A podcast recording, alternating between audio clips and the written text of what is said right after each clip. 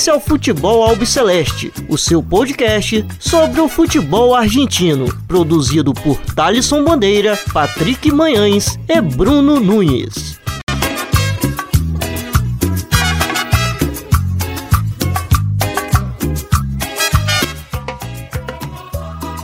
Vale, se viene el morro, se viene el morro, se viene el morro, se viene el morro, se viene el morro, se viene el morro. ¡Gol!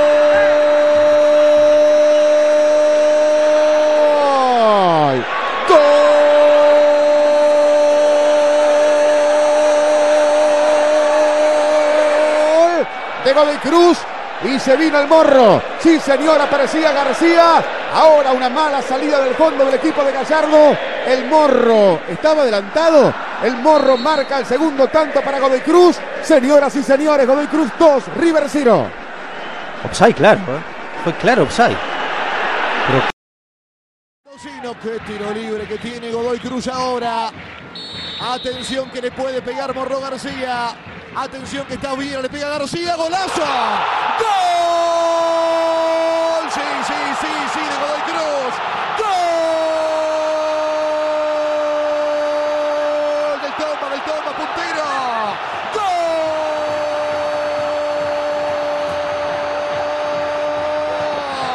De Godoy Cruz, Antonio Tomba. Está ganando el equipo mendocino. ¿Y quién le saca la ilusión? ¿Y quién dice que no? Llega a 24 y alcanza San Lorenzo Morro. Morro García lo hizo. Se la regaló por el medio para que vaya Andrada, la puso para Morro, Morro y un golazo. ¡Gol!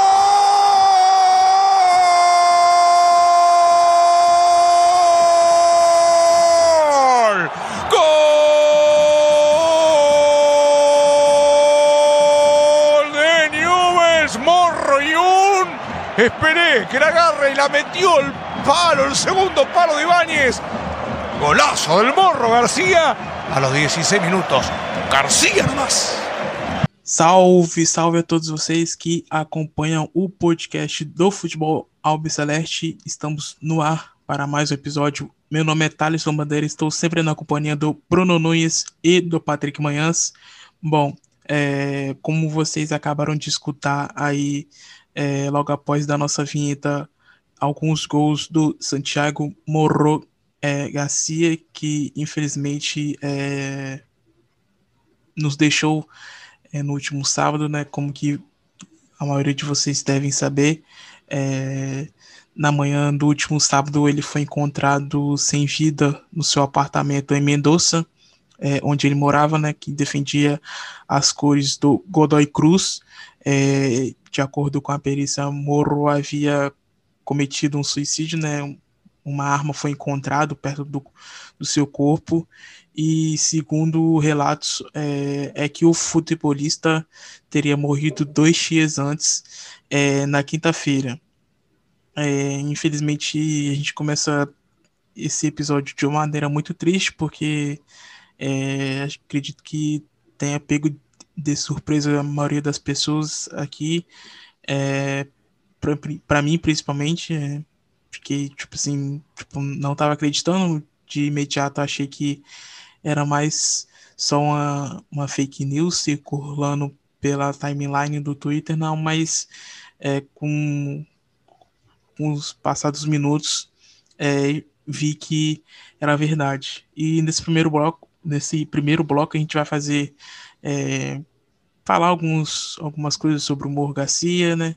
É, que é ídolo no Godoy Cruz, como é conhecido, como, como é conhecido, chamado como Tomba, né?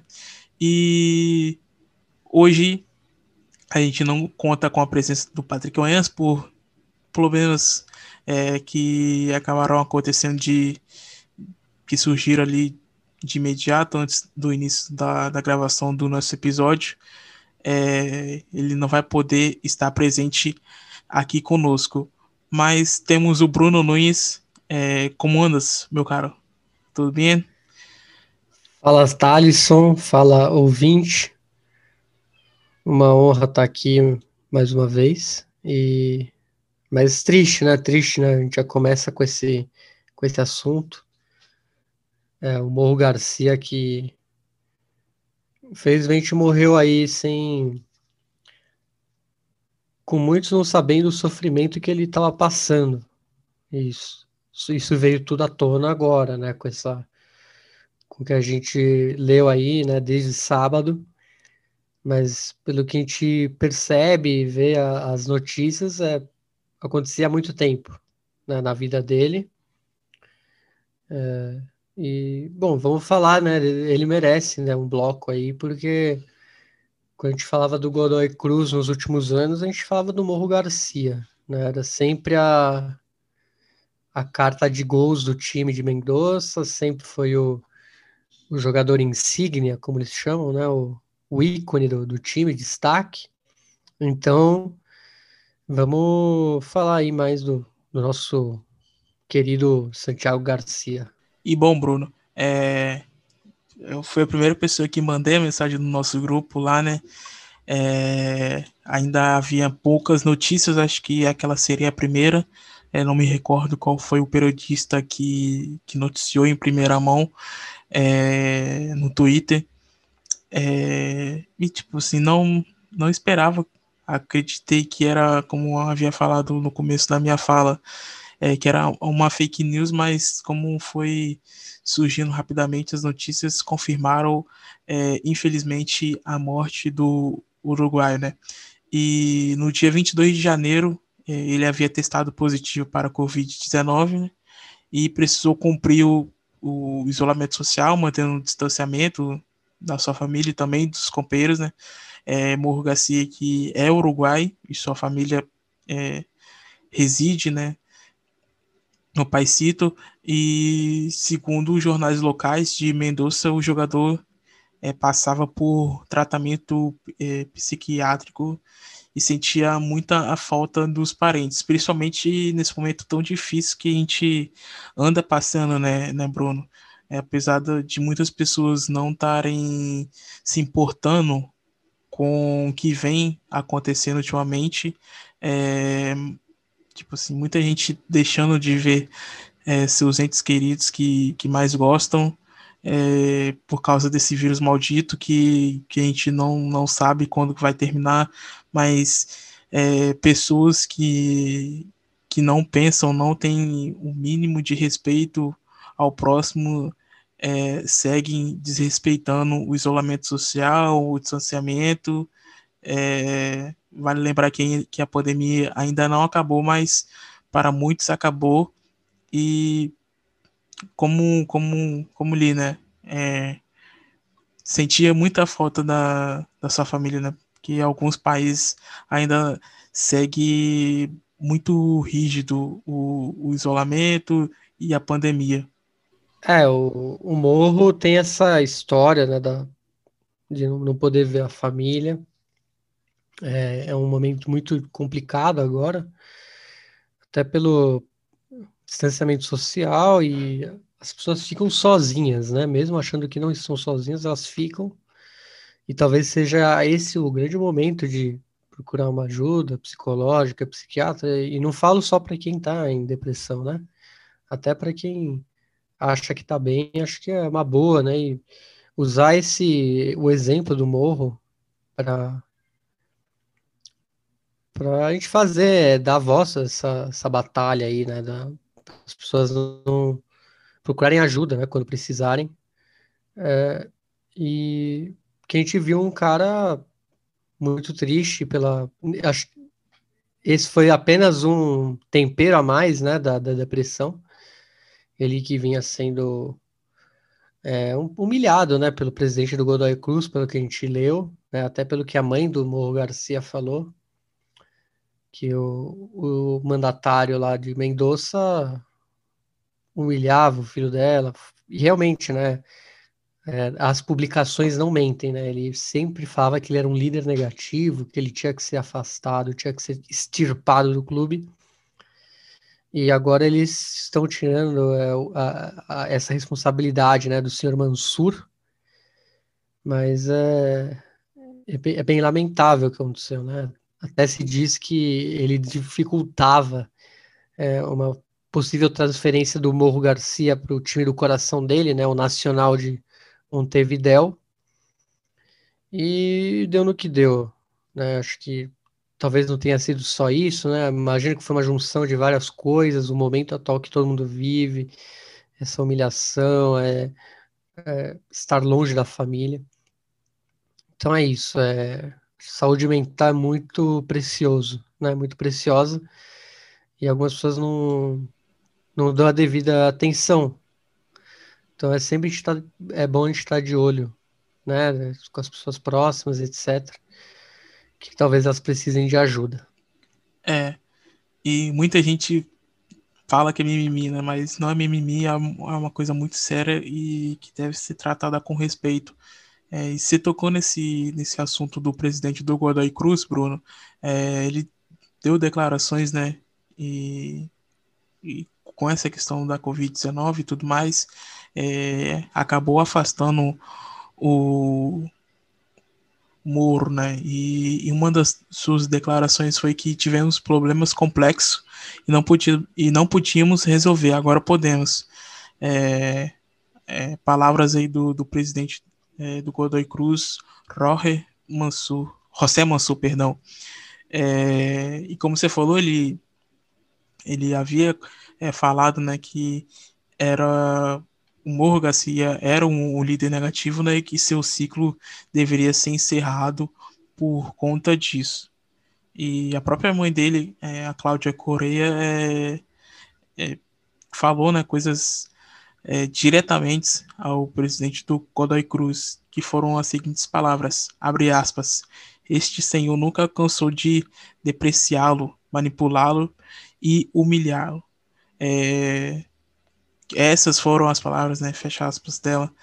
E segundo ela, o clube também não prestou nenhuma ajuda para buscar é, o corpo do, do Morro Garcia e levar é, para Mendoza e para levar para Montevideo, perdão.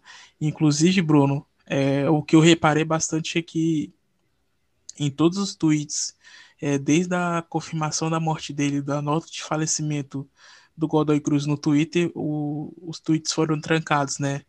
É, acho que eles já, eles já sabiam de alguma coisa que provavelmente iria acontecer se caso os tweets é, fossem abertos, né? É, Teria a pressão da torcida, né? Já que o Morro era ídolo.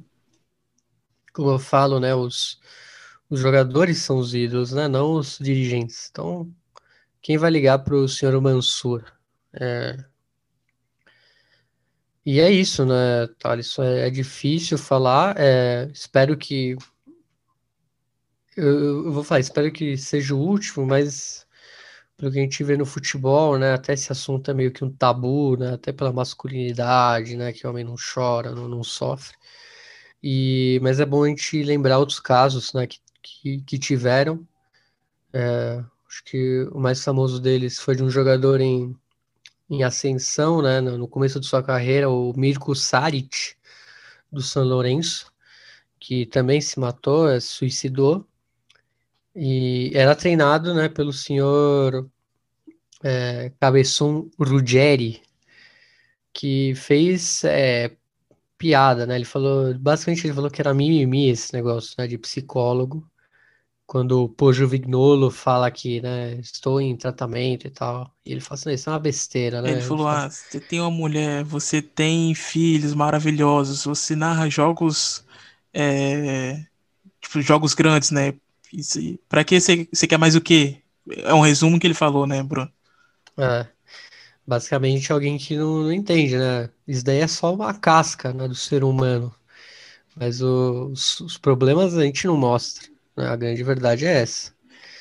E, e bom, é, se ele não aprendeu com a, na época que ele era técnico, né, com um comandado seu se suicidando, que no caso foi o Mirko Saric, então eu não sei quando alguém vai aprender, né? Porque senão, se é uma coisa tão chocante, é, ele não se não abre os braços e pensa, pô, o que, que eu posso fazer? Então eu não sei quando vai ser. Então tem esse caso, né, do Mirko, e faz poucos anos o caso do, do Evo Torresani, né, que ele já aposentado, se matou na, se não me engano, foi até na Liga de Santa Fé, né? No, Sim, numa, no escritório. É, ele estava no hotel hospedado. É, ele havia separado da, da sua mulher e dos seus três filhos e acabou se afastando. E pouco tempo depois, é, pouco tempo depois, assim, que eu digo antes é, do falecimento dele, ele havia também é, que o, o relato é que ele havia morrido por ter ingerido é, muitos remédios, assim, injetado remédios e tomado. É, é, mas antes ele havia também feito isso, só que alguns amigos dele chegaram a tempo é, e salvou ele, né, é, de ter cometido suicídio, mas nessa, infelizmente, é, não, não conseguiram salvar a vida dele. É, o Torresani, que para quem não lembra, é o jogou no Colón de Santa Fé e ele é o famoso por na volta do Maradona Argentina em 95, eles brigam, né, em campo é, Colom e Boca. E aí o Maradona solta aquela frase bem poética, né? Que ele fala assim: me encontre na é, Habana com a Segurola, se não me engano, né, na esquina, é, apartamento tal. Então foi pro Evo que ele falou. E o Evo, depois desse jogo, ele vai pro Boca, né? Um tempo depois ele, ele acaba sendo contratado pelo Boca Juniors.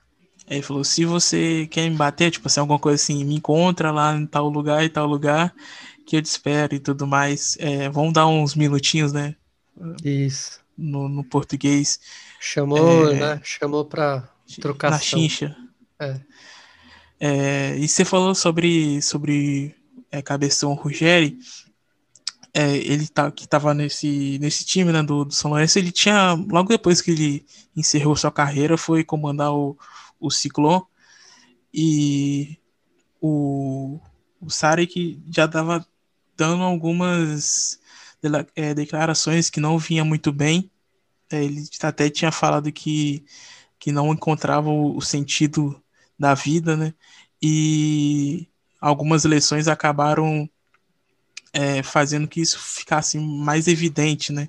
E em um jogo que ele marcou, é, no, contra o Racing, no clausura é, de 99, ele, foi ele fez o gol, né, o Sara, que apontou justamente para o Rogério, né? E não sei se o Rogério foi um, um dos caras que ajudou ele, ele nesse momento difícil dele, porque ele apontou muito para a cabeça no Rogério, né? E a gente vê ele fazendo esse comentário, é, como, já como comentarista, né? Que foi na época da Fox Sport Argentina. É, me soa um, um, pouco estranho esse, esse comportamento do, do Rogério. E outra coisa também, Bruno, que, que eles falavam, falaram né, na época que, que foi um grande baque para o jogador que ele havia é, descobrido que o filho que, ele, que, a, que a namorada dele, dele esperava não era dele, é, que ele descobriu é, após um teste de DNA. E ele veio aí a falecer em 4 de abril de 2000, quando, quando a sua mãe, Ivana, é, chamou ele várias vezes para almoçar. É, e quando abriu a porta do seu quarto, ele estava lá, é, tinha acabado de se enforcar e morreu, infelizmente, aos 21 anos, que tinha um futuro brilhante pela, é, pela frente, porque já era comparado como Fernando Redondo, né? Pois é, é muito jovem, então. E, e, não é um caso apenas na Argentina, né? Que a gente está falando aqui por causa do, né, do. que é o nosso tema, mas é, é muito comum. A gente já viu. Eu lembro de um caso em, no Chile, na Alemanha, né? Teve Robert Enck, né, o goleiro. Então não é, não é um caso isolado isso. É uma coisa comum, né? E combina talvez com esse clima de sempre pressão, né? Masculinidade, essas coisas, né? Que acabam, acho que fechando as pessoas a, a falarem dos seus problemas. E bom, é, vamos colocar aqui um trecho agora do, é, que ele deu é, é, uma entrevista para o TC Esporte do, de um programa chamado Libero, né? É, que é um programa que é, o, o jornalista fica é, de frente com o jogador e faz várias perguntas, como se fosse um, um bate-papo ping-pong, né, Bruno? Eu pergunto e o jogador responde, né? Programa Isso. bastante famoso na Argentina. Sim, é exatamente. Ele dá declarações bem fortes, né, nesse, nesse programa. Bom, que a então, maioria do, pessoal não, não sabia que ele estava passando por isso. é, é, bom, vamos escutar agora um, um trechinho aí do Morro Garcia no Líbero da TC Sports. Hubo un momento que sí, un momento que pensé dejar de jugar al fútbol, hasta el punto tal que un día abro la puerta y, y mi hermano vio de la manera que estaba viviendo. O sea, no prendía la luz de mi casa, estaba totalmente, totalmente deprimido y no, no quería jugar al fútbol, ya no quería jugar más. ¿Por qué? Y porque hubieron muchas situaciones que, que me sobrepasaron y con cosas que yo no hice. Te llaman y te dicen doping positivo. Y ese fue uno de los, de los grandes motivos, yo no entendía. Y después cuando empecé a investigar, ya no es que me quedé tranquilo, pero, pero vieron, vieron un mal manejo que no, no me gustó y como siempre digo, no voy a hablar del tema porque no me gusta involucrar gente en, en cosas que, que ya pasaron. Pero a vos te ensuciaron. Yo, me, yo como le digo, para mí en Uruguay yo quedo como, como drogadicto. Mi caso fue el primer caso de la historia fútbol uruguayo. o sea, E bom, vocês acabaram de escutar aí, o relato, né, na entrevista do Morro Garcia e é, de acordo com, o, com a FIFA Pro, é, 38% dos jogadores sofrem de depressão ou problemas psicológicos, é, principalmente aqueles que acabam sofrendo com alguma lesão grave. E após encerrar a carreira, é, os casos mais comuns nos ex-atletas são insônia, angústia e alcoolismo. É, acredito que, acredito não, é, eu quero que algum dia os clubes é, priorizam mais essa parte de psicologia dentro, é, dentro do clube, né, com os jogadores, porque como ele havia é, dado um relato é, em uma rádio que jogador não é robô, né? Jogador tem família, jogador é pai, é, jogador tem mãe, é, enfim, inclusive logo após essa morte dele saiu um vídeo, né, Bruno, dos jogadores do Uruguai falando sobre isso, né? É, foi uma iniciativa, né, dos jogadores uruguaios, né, do Campeonato Uruguaio. Acho que o quem teve essa ideia foi o Matias Cardácio, né, que jogou até no Milan uma época. E basicamente, né, pra, falando para os torcedores se botarem no lugar deles, né, antes de ofender, né, e principalmente ofender num, é, naquele estilo perseguição, né, tipo ir nas redes sociais da família deles, né, pressionar, fazendo essa pressão psicológica que às vezes a gente entende, né, o torcedor ficar bravo e e claro, o primeiro culpado é o jogador, né, sempre, quase. Só que acho que tem um certo limite aí, né, da, da pressão. E realmente muitos passam do ponto. E acho que esses que acabam machucando é, o estado mental. Então foi uma iniciativa bem legal do- dos jogadores uruguaios.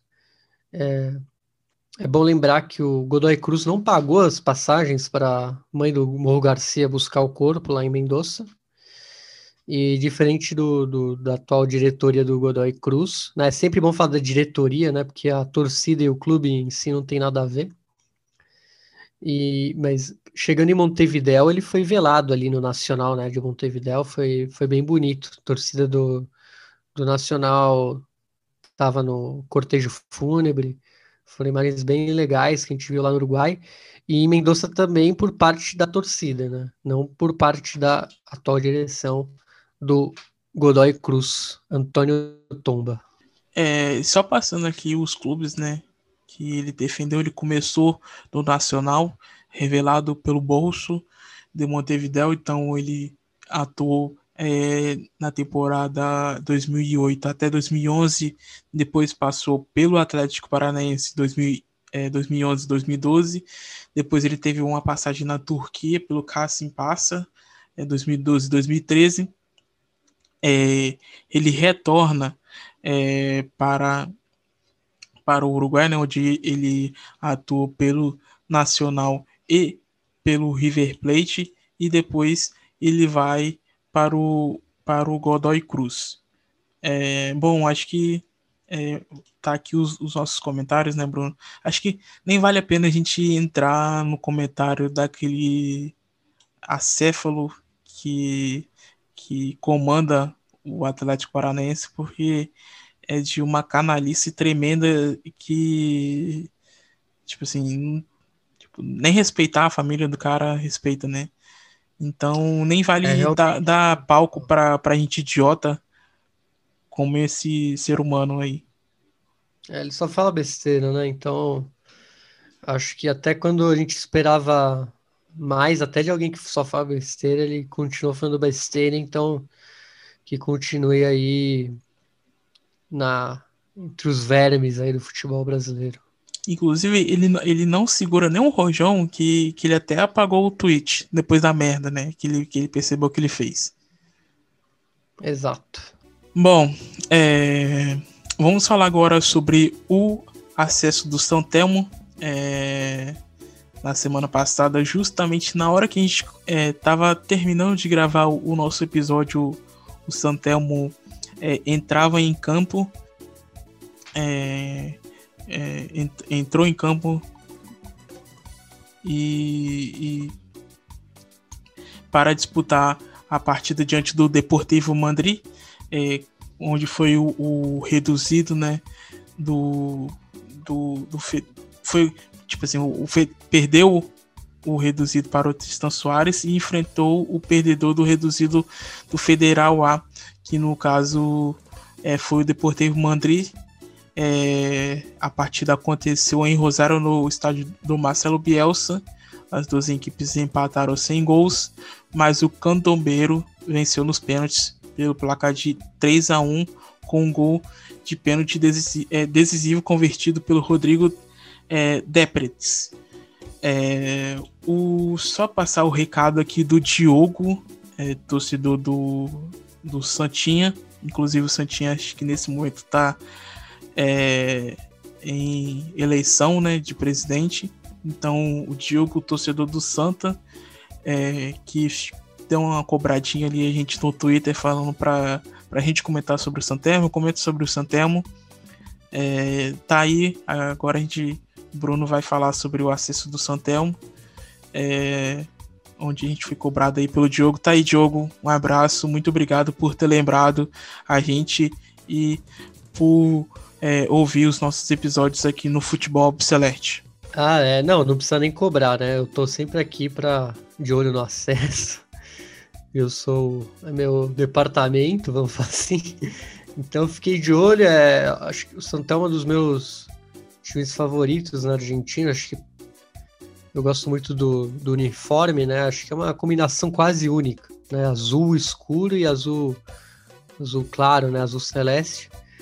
Tem até uma história que parece que era o uniforme era azul e branco, mas o azul começou a, a distinguir, né? Perder cor e acabou passando para o branco. Então o branco ficou um azul clarinho e desde então ele, é, ele tem essas cores aí. Acredito que no continente seja um dos únicos com essa combinação. É, clube fundado em 1904 no, no, famoso bairro né, de Santelmo. Santelmo, para quem não conhece, ele é famoso pelo artesanato, pela feira de Santelmo. Só que o time é muito mais ligado é, em outra região ali, é, que chama Isla Maciel, né, bairro que fica em Dock Sud, no partido de Avejaneda, é, onde ele até faz o clássico né, dos é, contra o inundado, né, o Doc Sud, que a gente até falou na semana passada, que perdeu aí o reduzido contra o, o Merlo, né, o Deportivo Merlo. E o Santelmo ele foi filiado, ele foi fundado em 1904 em Santelmo, mas só se filiou à AFA em 43. Jogou a primeira divisão apenas uma vez em sua história, em 76, e a última vez que ele tinha chegado na segunda divisão foi em 78. E nessa época ainda não existia a primeira B nacional. É, a segunda divisão argentina era totalmente formada por times da região metropolitana. E a gente pode citar alguns jogadores famosos aqui, o José Yudica, o Carlos Peucelli, que fez parte daquela La Máquina do River, né, do Ángel Labruna. É, e o Omar Corbata, Orestes Omar Corbata, que tem uma grande história ali no Racing Clube de Avejaneda e no Boca. Então, um time de, com tradição, né, com história. Apesar disso ser um clichê para qualquer time de Buenos Aires, não importe qual seja sua é, divisão. E é bom falar que é, o Madrid continuou né, na, no Federal A. E vamos esperar aí, né? Um, um outro dado, né? Que eu estava até falando com o Thalisson, o, o, jornalista argentino Fernando Duclos, né? Que é o periodista no Twitter, que ele é bem famoso, né? Bem bombado ali nas redes. Que eu descobri, né? Ele comemorou bastante o acesso e, e ele jogou na base. Então, mais uma trivia aí do Santelmo que foi criado no bairro, em Buenos Aires, mas criou suas raízes ali na Isla Maciel, no estádio do, do Torosvaldo Baleto, né? Então é isso. É, parabéns ao Santelmo, é um time muito tradicional. Parabéns aos candombeiros, né? Que tem esse nome por causa do, do ritmo, né? O candombe, que é um ritmo meio carnaval, meio parecido com a murga um pouco. Aliás, tem a ver com, com o que, a gente, que vem por aí, né, Thales? Então a gente já faz essa ligação aí. Então, é. parabéns aos, aos candombeiros. E, e, bom, se, se alguém quiser dar uma camisa do Santelmo pra gente, a gente aceita também. É, se, você já deixou aí. você, você deu uma cavada e você deu um spoiler do que vai vir aí na, nas próximas semanas. Não, é... mas eu dei spoiler sem, sem falar nada. É, então melhor a gente ficar quieto e soltar a notícia só na semana que vem. É, é, é só uma diquinha, né? É. Uma diquinha, bem... o, inclusive o Diogo até deu uma dica, né, pra gente entrar em contato com, com o Intia, né, do, do Santelmo. Porém, como acabou sendo muito rápido, né, isso, né, que é, ele, ele acabou mandando muito, muito em cima da nossa gravação, então, infelizmente, a gente não conseguiu é, trazer aqui o Intia Santelmo que ele nos indicou lá no Twitter, que se chama Gustavo. É, mas tá aqui, Diogo, o Bruno aí passou é, sobre o, o acesso do Santelmo. E Bruno, você tem de cabeça aí os times que subiram para a B Nacional ou não?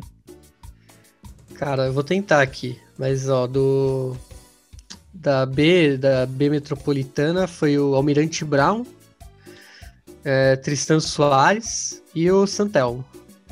É, e do Federal A foi o Games, né, de Santiago do Esteiro, e o Deportivo Maipu.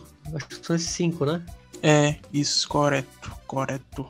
Maipu de Mendoza, aliás. Isso, do Enzo Pérez que a gente comentou na semana passada. É... Bom, é, mais algum comentário a fazer, Bruno? Ou só isso mesmo do Candombeiro? Vamos, não, podemos seguir agora aí. Bom, é, nessa sexta-feira, dia 12 de fevereiro, que para muitos é, seria o início de um carnaval, né, Bruno? Mas a gente sabe que é, não é, podemos curtir, né, a folia. E você, Bruno, você, você é mais do, do bloco, colocar o seu bloco na rua ou de desfile é, de escola de samba? Cara, eu gosto muito de desfile, mas eu, eu, eu já tive meus blocos e etc. Mas desde que eu perdi um celular num bloco de, de, de chuva, né, que molhou até, né, destruir meu celular, eu meio que peguei um pouco de, de raiva. Então, é, mas eu gosto bastante dos desfiles e, e dia 12 de fevereiro na Argentina é, é o dia dos, dos namorados, né? São Valentim. Tem essa também. É, e. Dia 12 não, né, aliás? É dia 13, eu acho. Dia 13. 13 de fevereiro. What? Deixa eu ver aqui. Não, 14. Dia 14 de fevereiro. É, Confirmei era aqui. Tive, tive que dar uma coladinha. Mas passou perto. É... E tem uma, alguma escola de samba assim que você curte em São Paulo ou não? Ah, Nenê, né? Nenê de Vila Matilde. Um pouquinho a Vai Vai também. E e no Rio eu torço pela, pelo espetáculo. Bom, é... vamos ter aí o início da Copa da Liga Profissional da Argentina, né? É... Foi realizada na semana retrasada a reunião, é... semana, semana passada, perdão, que foram dividido, divididos né, em dois grupos, o grupo A e o grupo B, É, no grupo A teremos Aldosive, Argentino Júnior, Arsenal de Sarandi, Banfield, Central Córdoba, Colón Santa Fé, Estudiantes de La Plata, Godoy Cruz, Platense, Racing, River, Rosário Central e São Lourenço. No grupo B teremos Atlético Tucumã, Boca Juniors, Defensa e Justiça, Rinácia, Esgrima de La Plata, Huracan, Independiente, Lanús, New Boys, Patronato, Sarmento de Junín, Tadieres de Córdoba, União de Santa Fé e Vélez Sácio. É, Bruno, o é, que, que você espera aí desses dois grupos? Grupos interessantes, divididos e é, já projetando alguns clássicos né, que a AFA colocou aí no, no seu calendário é, nesse primeiro semestre. Vale lembrar que teremos o clássico entre entre o Platense e o Argentino Júnior, né, Bruno? Já na segunda rodada, é. que inclusive o Platense estreia no campeonato, porque na primeira rodada ele não joga porque ele vem né, de, de uma sequência de jogos pela B Nacional. É... Já vai estrear, né? Já é uhum. estrear, né? Se ele, é... se estreia, acho que não dá nem menos de um mês, né? Isso. E o Platense e o Sarmento de Junim não jogam nessa primeira rodada. Olha, é, feliz pela volta do Platense, né? Time tradicional, é, desde os anos 90, não, não tava indo futebol grande na Argentina. Mas agora falando de times, é, quero, eu quero ver se o Banfield ele mantém a pegada do, da última temporada, né? Do última Copa da Diego Maradona, no caso, né, que agora voltou tinha um nome, voltou, virou Maradona e voltou de novo, né? Então, é mais uma da AFA. Então, eu queria ver se o Banfield do Sanguinete ele mantém é, o ritmo, né? É uma coisa que eu tô curiosa para ver, bem curioso. É, e Thalisson, acho que a grande coisa na minha cabeça, assim, que não envolve os grandes, na verdade, mas sim o atual campeão da Sul-Americana, né? O Defensa e Justiça quanto vai mudar esse elenco. Vai perder o Crespo agora, né? Provavelmente vai perder o Crespo, pelo que entendi, tá tudo certo com o São Paulo. Acho que já perdeu, né? é... né? Porque o clube e o próprio Crespo anunciou nas redes sociais a saída, o... né? a saída, né? É, só não anunciou pra onde ele vai. É, então de qualquer jeito. Já tá sem treinador. Ver.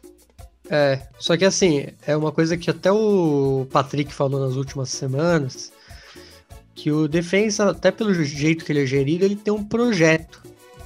Então, o técnico que vai para o defensa é sempre um nome a ser olhado com carinho.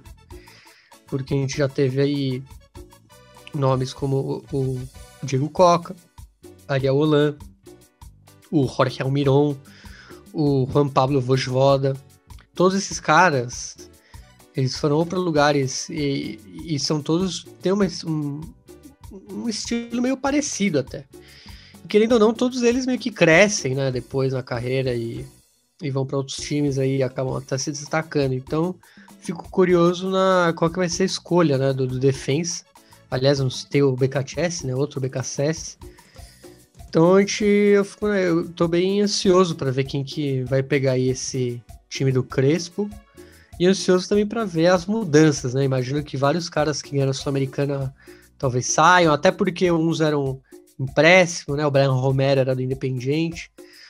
Então, na verdade, acho que minha dúvida para essas primeiras rodadas é como vai ser esse de novo defensa aí, campeão, né? O campeão argentino, o continental da última temporada, já que o Boca e o River ficaram no, né, nas semis da Liberta.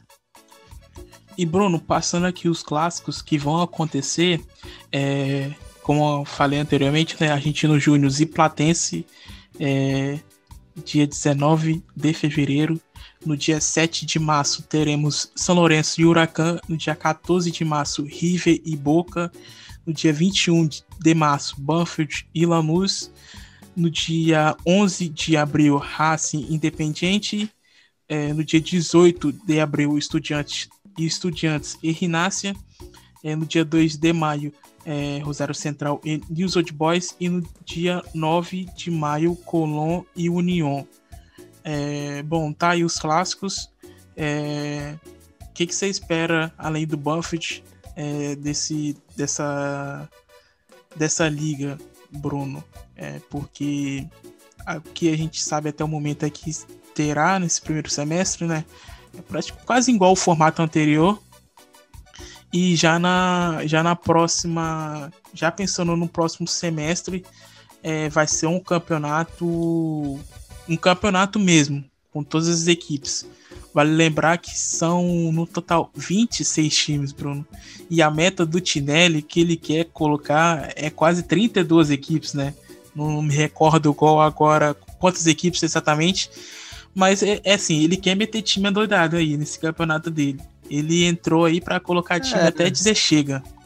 É que assim, é, não que seja algo bizarro, né, para padrões da AFA, se a gente lembrar, a Superliga chegou a ter 30 times, né? Uma época teve 30 times, que basicamente você jogava um turno único, né? Eram 29, tinha, os, tinha clássico dobrado, acho que jogava uns 30 jogos pro campeonato. E não sei a, o objetivo, assim, de um certo jeito, eu gosto pela pela zoeira, assim, porque eu gosto de ver é, diversos lugares representados, né? Futebol argentino, como a gente sabe, ele é muito centralizado em Buenos Aires. Isso já vem mudando com, com conforme os anos vão seguindo, mas é, é, eu acho que esse ter um pouco de uma estratégia de agradar, agradar outras províncias, né? Ter que tenha mais times de outras províncias representados ali na primeira divisão. Então acho que talvez seja um dos motivos, assim. E por esse motivo eu gosto pelo motivo de logística, de formato, é obviamente horrível, né? Fica meio até meio tosco, assim. Eu não sei se daqui a alguns anos a gente vai ver um negócio meio Estados Unidos, NBA, vai ter a Conferência Leste, a Conferência Oeste, porque eu duvido que, que eles vão querer diminuir, né? Porque quanto mais time na primeira divisão, mais é, interesse eles conseguem, mais gente para apoiar, né? Mais dirigentes do lado deles. E vamos ver o que, o que nos espera aí da AFA, né? Que a gente nunca sabe o que nos espera, né? Esse é o grande negócio. Você fala 32 times, só que é, a chance deles mudarem ideia para mais é, não dá para tirar nessa né, chance. Eles podem querer muito mais. E Bruno, eu vi muita, muita gente, tipo, muito torcedores aí, torcedores assim, de modo de dizer, né? Mas muita gente argentina no Twitter falando do nosso brasileirão, né? E, tipo, elogiando. Tipo assim, eles estão impressionados que faltando agora o quê? Três rodadas, né? Se eu não me engano, ou duas, se eu não me engano, acho que tá na 36 Não sei, preciso olhar. É, então impressionado que o time, que tipo, tem quatro, três times brigando por, por, pelo título, né? E uma porrada de gente lá embaixo brigando pelo rebaixamento eles falaram que na AFA deveria seguir o exemplo do Brasil. E olha, olha, olha só, hein? com 20 times, é, times é, brigando por Libertadores, tudo certinho, é, Sul-Americana. E quem diria que a gente é, iria fazer inveja, né? Seguir exemplo, né? Ah, então. Mas é que é um negócio meio óbvio, né? Fazer o campeonato direito. Você tem que ter um número par né, de, de participantes e aí você faz sistema, é, é turno e retorno, pontos corridos e já era. Mas a AFA gosta de criar uma. Ah, vamos criar um grupo agora aqui, né? Ah, o próprio rebaixamento, né? Que é uma média. Então, você vê que. Mas que sempre tem que ter um, um enfeite a mais, né? Pra deixar bizarro a história. E. Na verdade, o problema acho que não é nem o Brasil, o problema é a AFA, né? O Brasil, na verdade, ele, ele ele segue um modelo que é consagrado no mundo inteiro e que é o mais óbvio você fazer, né? O mais lógico de você fazer um campeonato e seguir um, um esquema ali, turno, retorno, né? Times pares e tal, até 20, né? Dependendo do tamanho do país, 20 times é bom, mas tem outros lugares que é melhor por 16, então. É, e aí vai conforme o país, né? Mas a AFA gosta de complicar. E vale lembrar, Bruno, que como na temporada anteriormente, né, do campeonato que terminou agora, esse também não terá rebaixamento. Então, a, o time só vai subindo o time, não vai descendo. Né? Você tem ideia. E só mais uma coisa, é, ainda resta decidir é, o time que vai é, para a Sul-Americana de 2022, que a gente comentou, é, comentou tanto na, nos episódios anteriores, que foi a o Banfield tinha perdido a final, né, para o Boca, aí ia disputar Isso. uma vaga para a Copa Sul-Americana de 2022. Então esse jogo até agora não existiu, que é contra o Vélez, né, que havia vencido o Rosário Central naquela repescagem. Então a gente não sabe como que tá decidida essa final aí entre Vélez. Não tem data, é, imagino, né? Não tem data. tipo assim, estão, estão vendo uma data aí é, para colocar no calendário. É, e bom, só passando aqui os jogos que vão acontecer nessa primeira rodada. É, Sexta-feira, dia 12, 7h15, Banfield e é, Racing. É, 9h30 teremos duas partidas: Central Córdoba e Colón, União de Santa Fé e Atlético Tucumã. É, no sábado, dia 13 de fevereiro, teremos duas partidas às 5 e 10 da tarde. A primeira é Aldo Civi e Godoy Cruz. A segunda é Tajeres e Patronato. 7 e 20 teremos Vélez Sácio e News Old Boys. E é, encerrando a noite de sábado, 9 e meia, São Lourenço e Arsenal de Sarandi. Domingo, dia 14 de fevereiro, 5 e 10 da tarde, teremos Defesa e Hurtícia e Huracan. É, 7h20 da noite teremos Boca Juniors e Rinassi Esgrima. E encerrando o domingo, 9h30 da noite, Estudiantes da La Plata e River Plate. Na segunda-feira teremos 7h15 da noite, Rosário Central e Argentino Júnior.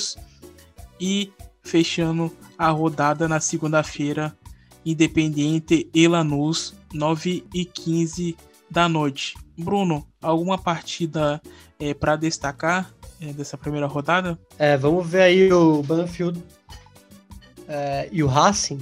Né? Bom lembrar que o Racing teve aquela crise é, na dirigência, na, com o BKCS, com o Milito. Talvez volte meio conturbado aí. Vamos ver como, como vem esse Racing, né? Eu já tinha falado do Banfield do Sanguinete, também por isso. É...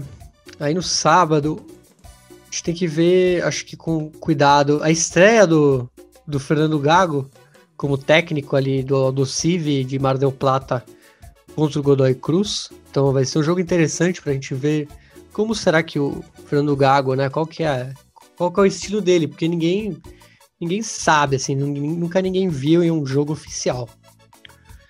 E tem a questão do Vélez, né? Acho que a gente não chegou a se aprofundar, mas o Vélez ele afastou jogadores é, que estão sendo investigados por assédio sexual. Né? Enquanto eles não tiver um, um, um, parecer, eles não vão jogar, né? Que é o. Se eu não me engano, é o Thiago Almada, né, Thales? É, o Thiago Almada e o Miguel Brizuela, que o caso. O Luceiro também, né? É, mas uh, acho que pela. Eu não me recordo, mas tenho certeza absoluta que pela nota só os dois foram afastados.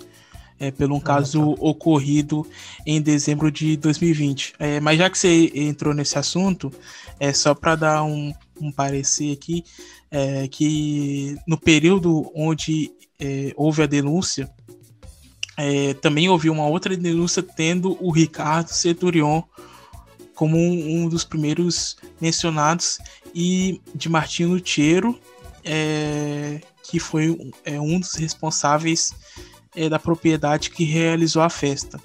E o, o Centurion e o Almada chegaram a se apresentar é, na justiça para, para as investigações. Mas com o decorrer dos dias, é, quatro jogadores, os jogadores é, voltaram a se apresentar, né? Inclusive, eles jogaram aquela partida contra a Católica, que, que eles venceram, né, Bruno? Se eu não me engano, foi no finalzinho é, da o jogo partida. de volta. Isso. É, o jogo de volta eles venceram. No Chile. É, e a promotora do caso, é, La, Laura Zinkid, é, com dois meses de investigação, formalizou é, na última na última terça-feira é, no dia 9, a acusação. E o Vélez emitiu informando o afastamento dos dois jogadores até o fim do processo, que é o Thiago Almada, que é um ótimo jogador, que tinha que tem um futuro né, brilhante pela frente, alguns clubes já estavam monitorando ele há algum tempo, e do Miguel Brizuela. E segundo a vítima né, que, que denunciou, é, ela disse que estava com o Thiago Almada em um quarto, com quem estava tendo uma relação consentida, mas que depois apareceu o Martino Tcheiro e o mesmo é, ela pedindo a sua retirada, ele não o fez. E até o próprio Pellegrino é, informou, falou, né, é, na sua coletiva, é, abre aspas, todas as pessoas, mesmo que tenham uma denúncia, têm o direito de estar no seu trabalho, e tendo que existe uma situação que nós ultrapassa e que é mais importante que o clube. Vale lembrar que o Vélez é o primeiro clube da Argentina a criar um departamento que, que lida né, com questões de violência contra a mulher e é, tá aí é, agindo é, de forma correta contra os dois jogadores que foram afastados, Bruno. É, e bom, voltando aos jogos, né? Tem a estreia do Russo Zelinski, né? Em Estudiantes contra o River, então já vai ser um jogo grande para ele, que tá vindo aí do Tucumã. É, tem o Boca e eu não sei, é, eu realmente não sei, não, não, acabei não vendo se a gente vai ter a estreia do, do Marcos Rojo, né, no chinês. É, então fica aí essa essa talvez suposta estreia do, do Marcos Rojo, é, que acaba de chegar né, na, na bomboneira. E eu já falei, né, o defensa tem esse né, incógnita do que vai ser. E acho que é isso, né? Tem bastante jogo aí para apreciar, né? Tem jogo de sexta até segunda, então é, o que não falta é escolher um para ver. O feriado tá, tá aí perfeito para isso, né? Ficar em casa e ver bastante é, futebol. É, é, feriado que não é tão feriado, é... né? é... E antes da gente passar para o nosso momento nostalgia, é, só passando aqui o placar. Ontem é, quarta-feira, dia 10, o River, no Florencio Valera, é, venceu pelo placar de 4 a 0 o Defensores de Pronunciamento, é, que fica na província de Entre Rios, no Paraná. Correto, Bruno? Corretíssimo. É, a equipe de Munheco Gadiardo venceu pelo placar de 4 a 0 com gols marcados de Matias Soares, Julian Álvares, Rangileri e Girotti. É, na próxima fase, 16 avos aguarda o confronto entre Atlético Tucumã e Comunicações. É, meu caro Bruno, vamos agora para nostalgia. Bora, Thaleson, bora lá falar de nostalgia.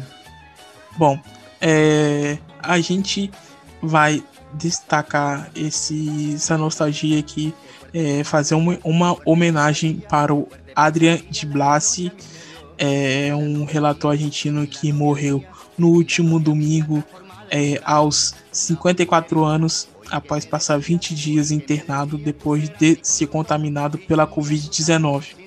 O vírus havia causado insuficiência renal e ele estava em coma induzido e não conseguiu recuperar o seu quadro. É, El Gordo, como seus amigos e colegas o apelidaram, é, se tornou uma das vozes mais conhecidas pela torcida do Quilmes, um clube do qual ele fazia reportagens desde é, os anos de 1990. É, é, a gente vai escutar aqui agora a narração do, do Adrian de Blasi é, no jogo entre Quilmes e Rinácia Esgrima de la Plata por 2 a 0 por 2 a 0 no torneio final de 2014, onde o Cerveteiro, como é conhecido o Quilmes, escapou do descenso na penúltima rodada após vencer aí o Lobo é, com gols de Fernando Monetti contra e Lucas Pérez e assim foi que o Adrian de Blasi narrou os gols da partida.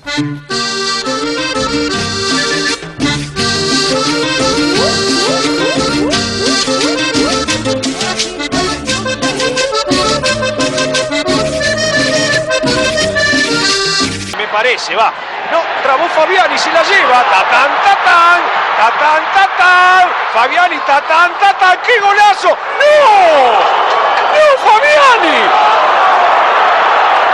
No se puede ¡Era el creer. gol de la fecha, Gamboa! No se puede creer.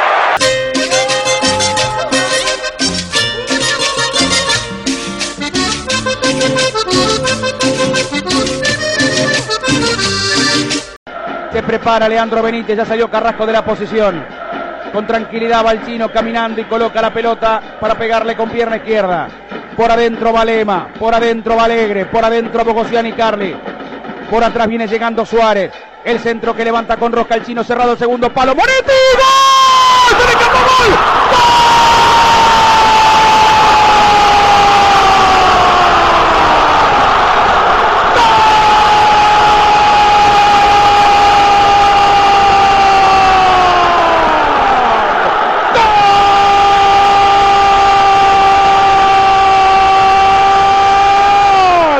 ¡De Quilmes! El córner del chino Benítez se le escapó a Monetti. Se le escapó a Monetti y se metió con pelota y todo. El córner de Leandro Benítez. El fantasista que una noche volvió con alma y vida. Rosca venenosa. La pelota se le metió contra el palo derecho. Monetti con pelota metió. Lo celebra con alma y vida el chino Benítez. Lo celebra con alma el Estadio Centenario. Se conmueve la ciudad de Quilmes. Se mueven los cimientos del Centenario. Señores, gana Quilmes. Córner olímpico del chino Benítez. Arriba el cervecero que quiere ser de primera. Quilmes 1, Gimnasia 0. Se le escapó la pelota a Monetti. Un centro fantástico del Chino, con comba, con rosca. Monetti la quiso tomar de una, la pelota rebotó en su abdomen y se metió. Nadie, absolutamente nadie de Quilmes había ido al contrarresto. Cuando le íbamos a decir que Álvarez jugaba de mediocampista, pero que cuando Gimnasia tenía la pelota se iba de punta. Apareció este gol, este córner, que hasta aquí le está dando la permanencia a Quilmes en la primera división. En mi reloj tengo 49 y un poquitito más. Se acaba la historia, ¿eh? Se acaba. La pelota viene para Musi, traba Pérez Godoy. Le cae la pelota para el arranque de Pérez Godoy. Le viene por el medio, maneja Telechea. Pelota para Pérez Godoy, camino segundo gol. Lo grito, lo grito, lo grito, lo grito, lo grito, lo grito, lo grito. Pegó en el palo.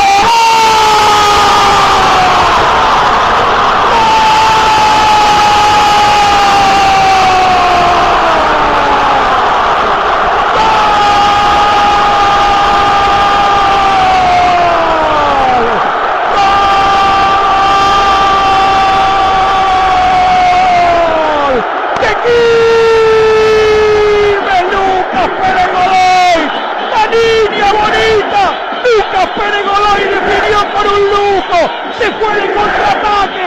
¡Lo esperó a Monetti! ¡Se la picó! ¡Trajo toda la sangre de la cantera! ¡Trajo toda la sangre de la cura! ¡De Alcina Ignora! ¡Lo esperó a Monetti! ¡Se la picó! ¡Para que nunca se olviden! ¡La pelota pegó en el travesaño y entró! Lucas Pérez Godoy, símbolo de este tiempo de Quilmes. Quilmes será de primera, muchachos. Quilmes se queda en primera. Quilmes le gana un candidato al título. Quilmes es propio dueño de su destino. Fue capaz de retar al destino. Desde los pibes de abajo. Desde Lucas Pérez Godoy, símbolo de este tiempo. Quilmes 2. Gimnasia 0. Golazo de Pérez Godoy, la tiró por arriba de la humanidad del hombre de gimnasia de Monetti. El Quilmes es de primera. Señoras, señores, Pita y Maruco, Quilmes de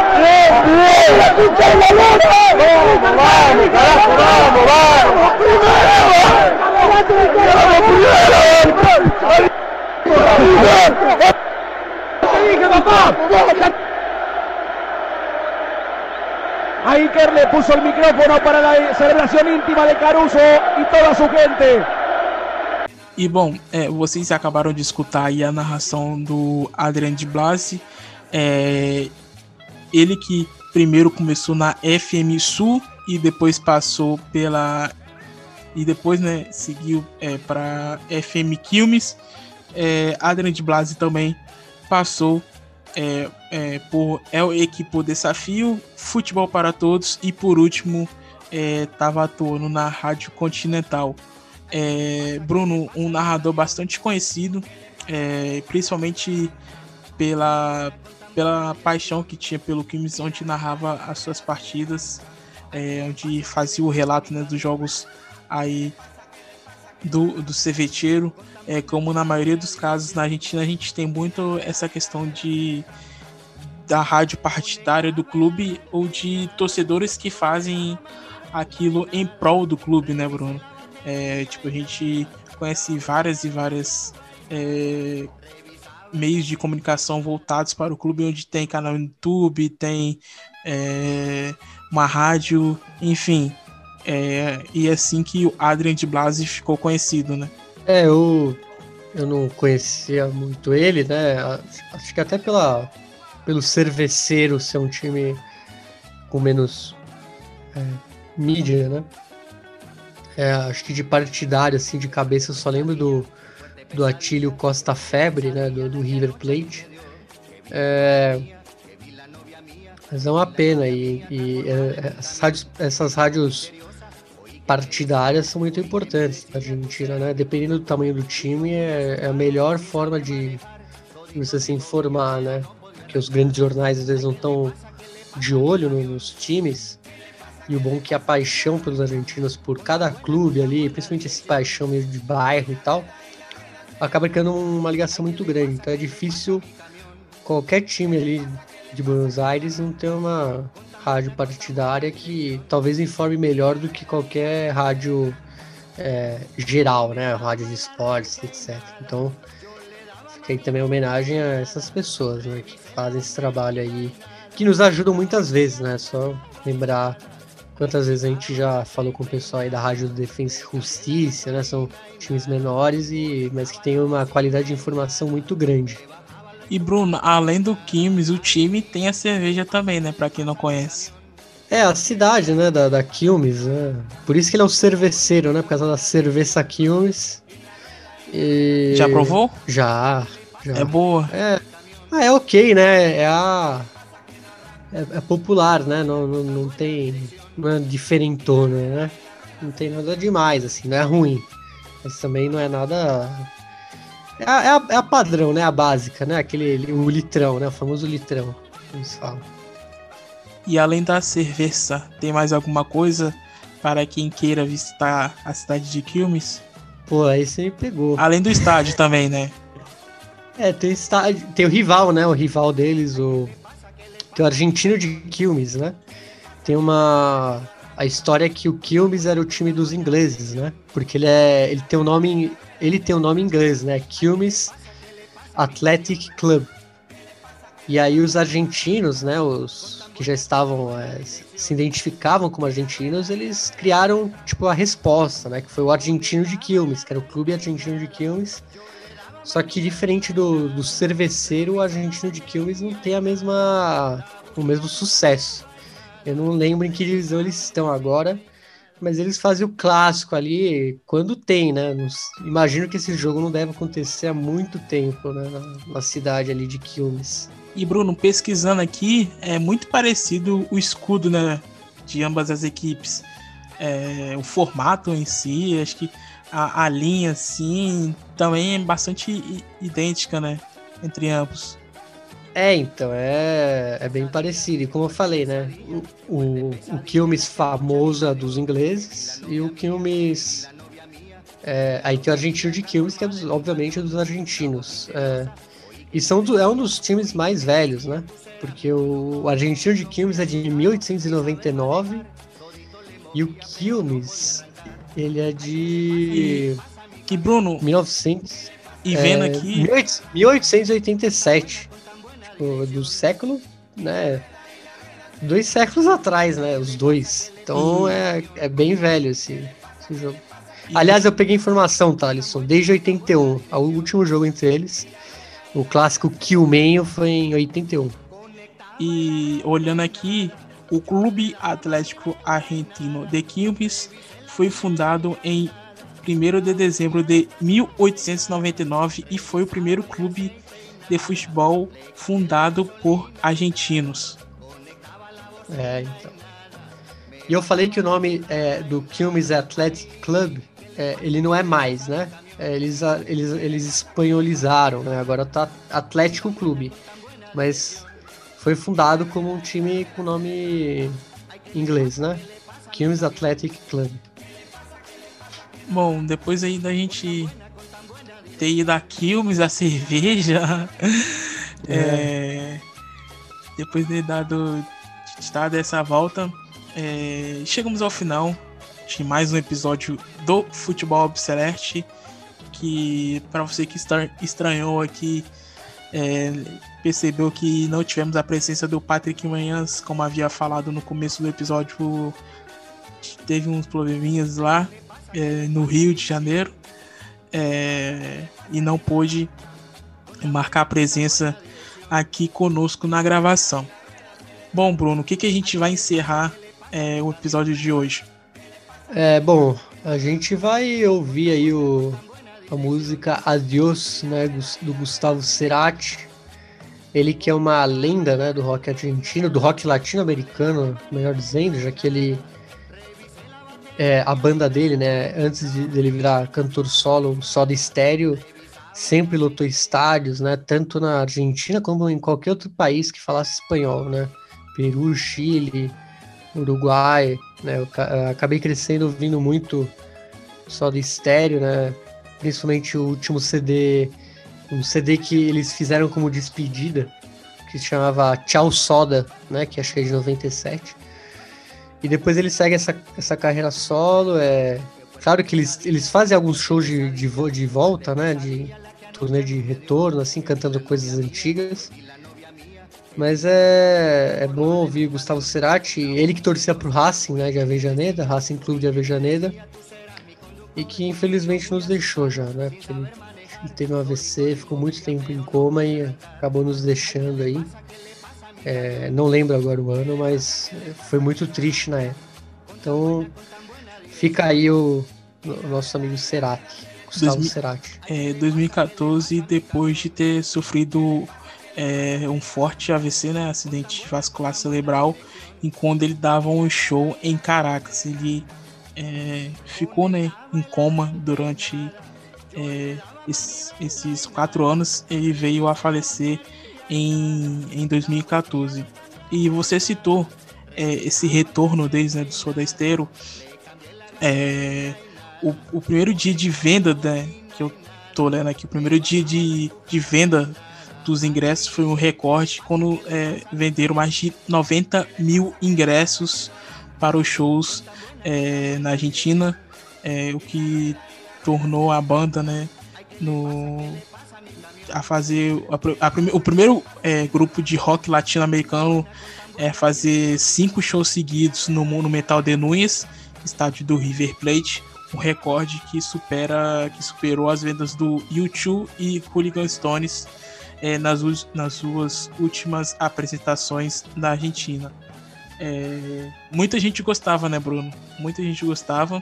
É, o. Nessa turnê aí de retorno, né, que acho que chama Me Verás Volver, se eu não me engano, que ele, eles lotam também o Monumental de Lima, né, no Peru, e, se não me engano, o Estádio Nacional do Chile também. E, se não me engano, também tem um show lá em em alguma cidade é.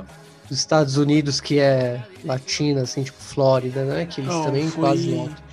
Foi é, Chile, Peru, Venezuela, Estados Unidos, México, Equador e Colômbia. E eu acho que foi quase tudo 100% vendido, se não me engano.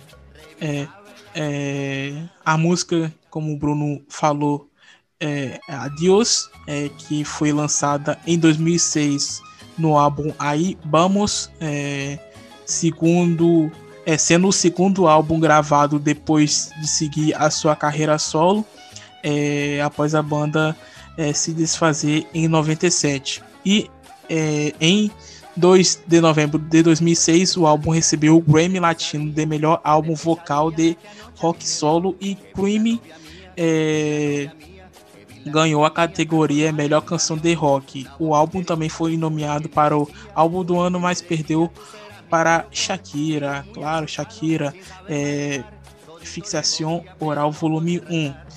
Então é isso, Bruno. Eles têm, eles têm uma música juntos também. É, inclusive. Eu não vou lembrar o nome agora, mas eles têm uma música juntos. Bruno, brigadão pela sua presença aqui em mais um episódio do Futebol Celeste.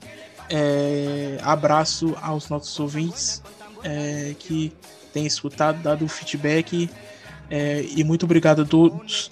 É, sigam a gente no Twitter, no Instagram.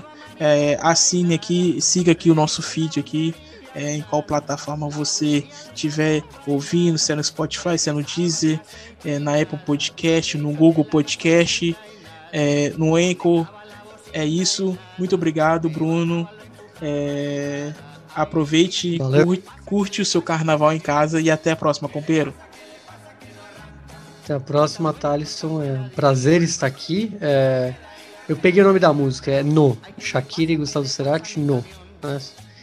E, e, bom, e um abraço pro, pro nosso amigo Patrick Manhães, né? Tá, tá longe aí, tá, era é, companheiro de bancada virtual, mas hoje não, não pôde estar. Um abraço para ele também e para todos os ouvintes aí que, que gostam ainda do nosso trabalho. Muito obrigado. É isso, muito obrigado e até a próxima.